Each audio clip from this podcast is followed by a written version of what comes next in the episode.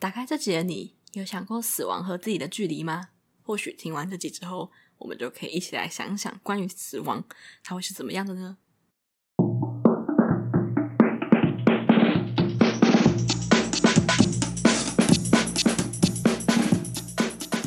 不伦不类，轮番上阵，欢迎来到同是天涯沦落人。我是不读博士就不会侵权的学士伦。会想要录这个主题，是因为某一天。我听到一首歌，我觉得超级好听，然后我就发现实动态说：“天哪，我一定要在我的葬礼上放这首歌，实在太好听了。”后来就有朋友回我说：“哎，你为什么会那么快就开始想这么远的事情？”但其实我一直以来都觉得死亡不是一件太远的事情。那当然，我就一直在想。那如果死掉之后会是怎样的世界？那又要怎么办？等等的话题，我想要讲一下从小开始是怎么样知道死亡这件事情。那我对于他的恐惧，或者是我对于他的想法是怎么样的转变？所以呢，今天这集就是来聊一下有关于这些东西。那第一次知道死亡，应该是小时候看的那种地狱的漫画书，不知道大家有没有看过？就是可能是不管是传教用，或者你在宗教寺庙里面会看到的那种漫画。那他就会是那种儿童版，然后写一下，比如说木莲救母的故事，或者是某些人他死掉之后，他就去十八层地狱去做一个游记。他在十八层地狱里面可能会碰到什么拔舌头啊，什么走在尖尖的锥子上面啊，或者是或者是被火烤啊，或者是到一个很冰的地方啊。他那时候对于一个小学生来说，那时候我最害怕的就是吃厨余地狱。因为大家知道吗？营养午餐 是一个非常难吃的东西，所以当时候就是几乎每天营养午餐都吃不完，就是会倒一堆厨余。所以我看到那个就真的是快吓疯，我想说天哪，怎么会这样？就是我好不容易在就是午餐的时候逃离了那些营养午餐，把它倒到厨余桶里面，没想到如果我下地狱的话，还要跟他们重逢，那个冲击对一个小朋友来说是非常巨大的。所以我一直记得很清楚，就是我很害怕。处于地狱，所以在那之后的几天，我就是有好好的把饭吃完，或是就是盛少一点，尽量不要倒厨余这样子。但到后来，你去想想，觉得最可怕的可能是拔舌地狱，因为实在是太爱讲话，又喜欢讲些别人的闲话，就是有时候讲讲就想说，天哪！就是以我们这种八婆，或者是以我们这么嘴贱的个性而言，就是我觉得死后一定是会下拔舌地狱的。所以那个时候。这种地狱的想象就是从漫画书而来的。对我来说，他们就是一个阻止你去做一些不好的事情，所以你就是要在你活的时候好好就是正正当当的活着，不要做一些奇怪的事情，那避免你未来死了之后下地狱，然后下地狱就是要经过一些艰苦的考验，你就是一个很可怕的东西嘛。不过当然长大之后就当然不会在意这些东西，也会就是看一看觉得好笑而已，你也不太会。害怕了，所以当然你如果吃不下东西，还是会继续倒厨余。然后就算要被拔舌，都想说：“哎，算了，还是及时行乐。”就是我现在想要讲坏话就讲坏话，不要再管什么拔舌地狱了。大概就是这个样子的想法。那还有另外一个经验，算是比较近期的。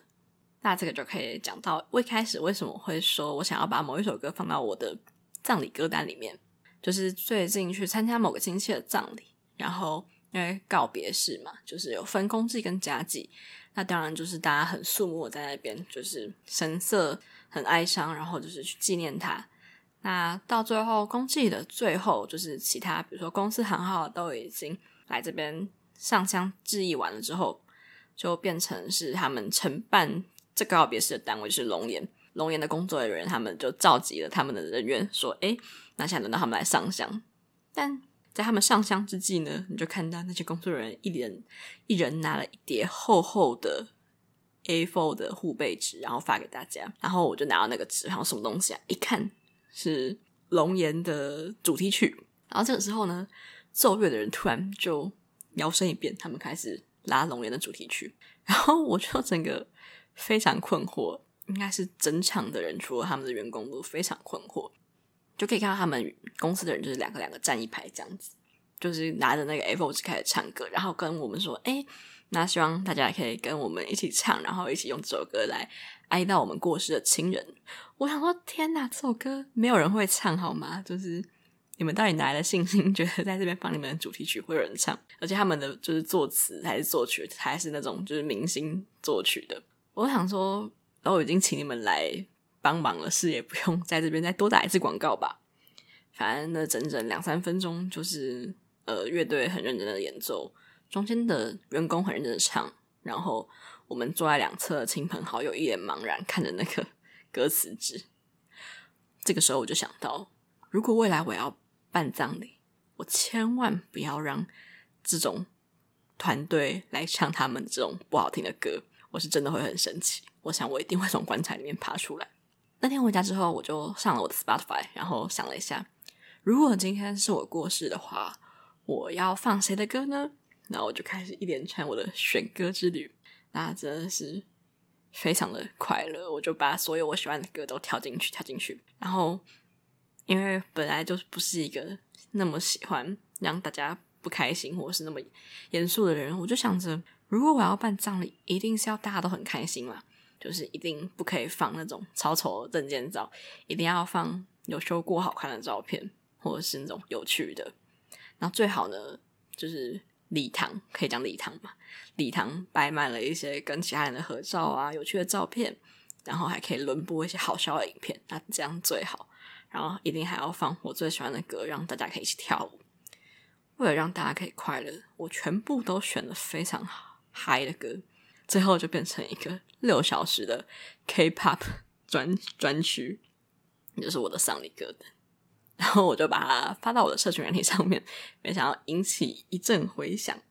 因为我放歌是有分几种，一个是我很喜欢的，然后一个是我觉得它的氛围很适合的，然后还有一个就是我觉得它的歌名是很适合的。那接下来我就来讲一下有哪一些歌是我列入考量的。第一首是蔡依林的《甜蜜蜜》，因为我觉得这首歌很嗨，很适合大家一起疯狂的乱跳，就是我应该也会很开心。还有一些嘻哈歌曲，然后也有一些我喜欢的韩团歌，比如说晴下的《Stay Tonight》，我想就是放《Stay Tonight》的时候，大家就是会疯狂跳舞，我觉得应该是非常快乐。然后还有。一些比较恶趣味的歌，比如说 Somi 的 Birthday，现在听起来就有点白痴。还有少女时代的 Into the New World，哎，你不觉得这首歌就是整个它的含义也很感人，然后它的歌名也很适合，就是我们真的是前往了一个闪亮新世界。然后还有那我懂你意思的，所以我停下来。我很喜欢这首歌，然后我觉得应该会蛮舒压的吧。然后。这首歌也是一点恶趣味。如果是很年轻的时候的话呢，我就有选老王的《我还年轻，我还年轻》。那还有法兰黛接下来要去哪？这些都是因为我用他们觉得他们的歌名很适合，所以就放进来的歌。那当然还有一些我觉得很嗨、很有节奏的歌曲，就选了蛮多《Show Me the Money》里面的冠军曲，哦，我都觉得嗯很赞哦。那这边呢，想要讲。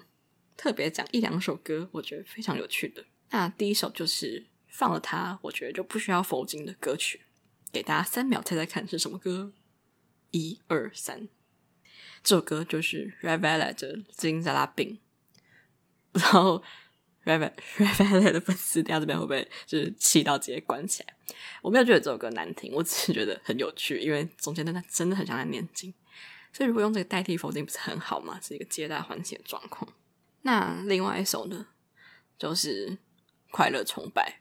我原本只是觉得这首歌很嗨而已，结果我跟朋友讲之后，他就说：“我觉得你是在做善事。”因为这首歌的第一句叫做“忘记了姓名的，请跟我来”。我想说：“哇哦，我那时候都没想到有这么深的含义呢，真的很有趣吧？”而且就是设想一下，那个时候，比如说八九十岁了，大家都还蛮老的，那就是真的是一个复古趴，因为就是 是离现在还。离那时候非常遥远的歌曲嘛，所以他跳嗨的话，搞不好就可以下一个人接着继续办，然后我们就是一个省钱的活动这样。所以其实就从这边可以听得出来，我是一个很不希望大家因为某个人的离开而难过的人。我蛮希望就是如果在我在的时候留下什么美好的回忆，就希望在离开的时候有有一样美好的回忆，所以才会想这些我觉得很有趣很有趣的歌。那而且一定要。让大家可以围着我跳舞吧，或者是怎样，反正就是不准大家哭，也不准大家在那边一直哀叫，就是要充满一切美好的回忆，然后走完这一次的路。我觉得这样会是一个非常好的葬礼。突然想到一件事情，就是我一直觉得非计划性，就是那种你也不是很老或者怎样，比如说你出车祸啊，或者是很突然的过世，我真的觉得这是一件很很震惊或者是令人很难过的事情。而且我最为重要一点就是觉得说，这样你就没有时间去分配你的遗产，跟你没有办法有时间去藏东西。那分配遗产的是大概在高中的时候，公民课老师有讲到说，诶，十六岁就可以有写的遗嘱，就是有具有效力的。那时候就会想说，嗯，那我应该也要早一天来写遗嘱。这个梦想就一直放在我心里面，放很久。不过我一直到现在都没有去实行做这件事情，因为就是也没有房子可以分嘛，就是 完全就是写了也没有用，就是只有一堆烂东西可以留下来。那第二个呢，就是，诶，如果。你意外过世，然后别人要帮你去找一下你的，就是帮你收拾你的东西。那很多你不想被看的东西都会被翻出来，比如说以前收到的情书，或以前写的东西，是那种超级私密日记本，或者是一些你偷偷买的成人漫画、成人小说之类的东西。就算你原本把它夹在书柜的缝隙。就是会在被清清东西的时候看到，而且你想想看，如果是过了很久以后，是你的孙子看到了，作何感想啊？就也太尴尬了吧！孙子就会发现，哦，阿公阿妈喜欢看这些东西啊，我真的觉得非常的尴尬。而且就是不知道大家有没有想过，就是古人很多都是他们的书信会被拿出来嘛，所以在想说，那如果是到我们这一代嘞，因为我们这代已经没什么人在写书信，那我们这代就是脸书的文章跟。或是 IG 的文章，或是有我们的私讯记录。如果不小心变成了一个有名的人，这些东西就会被公诸于世。诶，有时候看到那些古人写的书信，也想说他们应该没有想要让这些东西被这么多人知道吧？那我们嘞？我们发的 FB 废文就会通通被翻出来。而且有时候大家应该也看到新闻会报说，比如说呃，死者生前怎样怎样，然后他就会放他倒贴出来，然后打码，然后说什么。死者生前什么长相清秀，然后什么怎样？我想说，哎、真的是没有要给你们评论我们生前怎样好吗？我应该，如果以后有这种新闻，就会感到非常难过，然后还会把你的文都翻出来说啊，他身旁的同学朋友都对他赞誉有加，他是大家的开心果。就想说，真的是没有想让大家报这些事情吧？所以我是觉得。非常害怕，就是如果这种没有预期的，然后还没把东西都藏好之前，然后就不小心离开了，就会被翻出些非常尴尬的东西，那有多么可怕！那还有想到一个，这是最近，就是因为最近不是武汉肺炎的疫情非常严重嘛，就看了一个新闻是说，呃，中国那边会有很多学生他们去买作业代写的服务，结果一直到学生过世了。发现老师发现他的作业还一直有在交诶，然后大家就快被吓死了。但其实就只是他也有付钱买作业代写。我想说，哇，那如果我过世之后，就是还没有被大家知道那几天，就是作业没有交怎么办呢？我 就心里还在想这种超没用的东西，或是万一我超商的货没有取怎么办？那个卖家会多多生气，就他可能就是。会一直私讯说为什么不取货？为什么不取货？为什么不取货？我就觉得卖家也蛮衰的。总之，这就是一些我对于突然死亡感到的恐惧，都是一些奇奇怪怪的东西。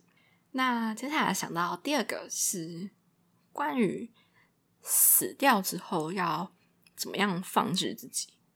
我这边写的大纲是叫做关于骨灰。那为什么是关于骨灰呢？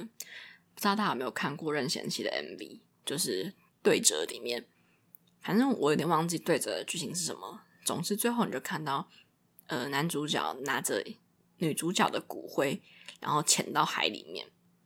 重点是大家仔细看看那个装骨灰的东西，怎么看都是拿来装佛跳墙的，好不好？就是那一瓮很大，长就是 里面就是会有佛跳墙的样子，看得很想吃。然后他一边往深海里面游，你就一边想说。哈，不要吧！就是这个东西，请做好环保处理之后，再把它放到海里面，就是请依照正规的形式来进行处理，请不要自己一个人随随便便的把就是一个瓮丢到海里面，那会造成海里面非常大的危害。而且真的好像佛跳墙哦！我现在想到那个画面，还是觉得是佛跳墙。所以讲到这个呢，我就突然想到，应该也是在几个月前，我看到了一篇是在讲有关于环保葬的事情。那他们应该是配合清明节发出来的文章。反正就是说，呃，因为现在会留骨灰嘛，然后有些人会去买灵骨塔，而且塔位有个贵，现在跟房子一样贵，就是放在那边，然后大家就是会一小格一小格的去打开，然后去瞻仰或者是怀念等等的。但有些人他们可能就会想说，嗯，好像也不用花那么多钱，或者是为了环保，希望可以有个永续的生态环境，所以我选择环保葬。所以我那天就在研究这件事情。我一直觉得海葬是一件很浪漫的事情，因为你想想看，好像就真的是可以融进水里面，然后跟海水一起，就是可以融进水里面，然后跟海水一起回归循环的感觉。那绝对不会是像任贤齐的对折里面 一样，是以一个佛跳墙的形式放下去，感觉是用撒的嘛。但这个讲完之后，就会说：“哎、你知道海葬会让你死后觉得很很冷，因为在海里面。”然后我就想说：“啊，烧成骨灰的时候，我觉得很烫吗？就是我不知道，而且搞不好你是被放在黑潮会经过的地方，所以就不太会冷之类的，不知道。我就觉得这些还蛮有趣的，就是会。”讲一些话来试图让你不要去做这些其他，就是除了埋在土里面以外的动作。不过我也不是很确定海葬是不是这个样子，所以我来看一下那篇贴文，它大概讲了几个还蛮酷的葬礼方法，就是除了传统放到棺材里面或者是放到灵骨塔里面以外的。那它这边就是有写说是有花葬、树葬、撒葬、植存跟海葬。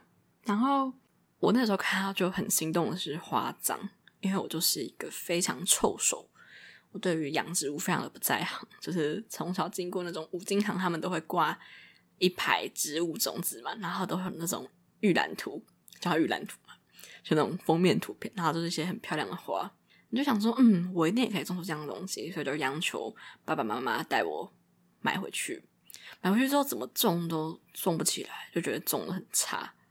后来我就想说，那我也不要再强求自己种一些美丽的花吧。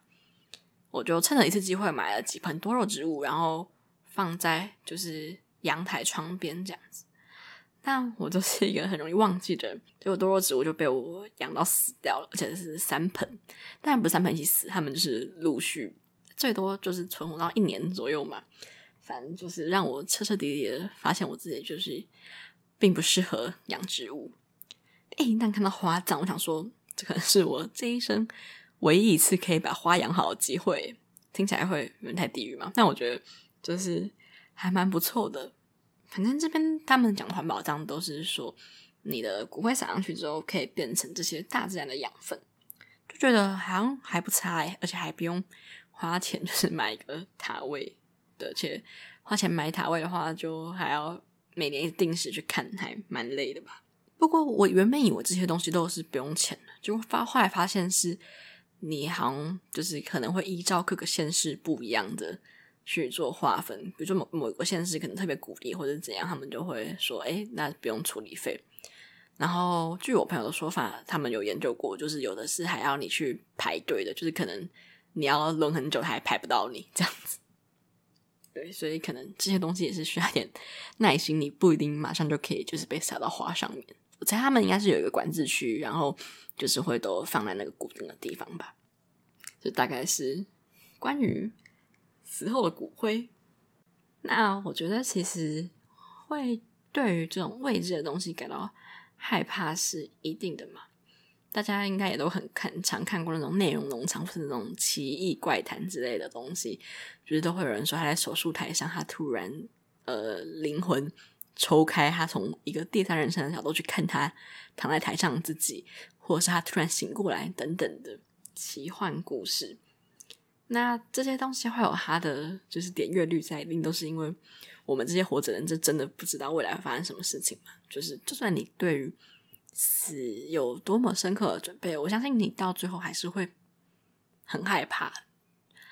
但我觉得，但我们还是，但我觉得就是还是可以多多去想下，可能会是怎么样的，那也会比较不那么害怕吧。不然真的是会觉得说。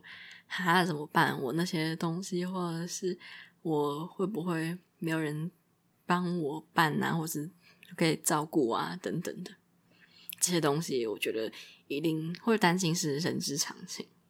所以就是，如果可以的话，或许可以多想想，提早准备。比如说像我刚刚一样，去看一些关于未来会是怎么办的的感觉。不过我也有看到一些是蛮多人会办生前告别式的。我觉得这个概念其实也蛮有趣的，因为毕竟像我刚刚讲了这么多，就是歌单，结果但最后其实放了我也听不到的话，不是很好笑吗？所以就好像现在会蛮多人想办一个生前告别式的感觉。我让我觉得他这个的用意也是跟做自己用意一样，就是让大家不要就是对于死亡都是害怕的嘛。我们或许可以正正面一点来想想看这件事情。而且还可以，就是提早去告别，不会就是东西都还没交代清楚就突然不见了。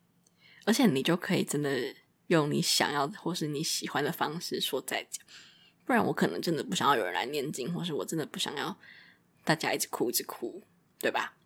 所以可以去做一些有趣的发想，可能就像是帮自己办一个人生展览嘛，我不知道。我觉得还蛮有趣的。最近好像看到表姐他们有，他有做一个躺棺的影片，我是没有点进去看了。但我觉得好像这种体验都是在让你知道说，哦，其实这这些都是必经过程，那我们也不用太去害怕，那不如就轻松点去看待。那不知道如果想要办一个告别式或者是生前告别式的话，大家会希望是以怎样的形式来办呢？大家也会想要是那种哀悼式办法，或者是纪念式办法，或者是夜店式办法。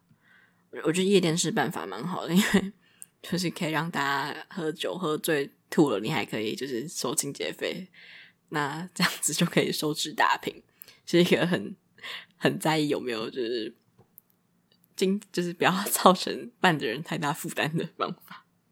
那自己比较短，我本来以为可以。讲蛮多东西的，就搞一搞，好像这样也就差不多结束了。那，也很欢迎大家留言分享，就是有没有你想要的方法，或是你觉得怎样是比较有趣，或是你自己倾向的呢？欢迎跟我一起分享哦。那就这样啦。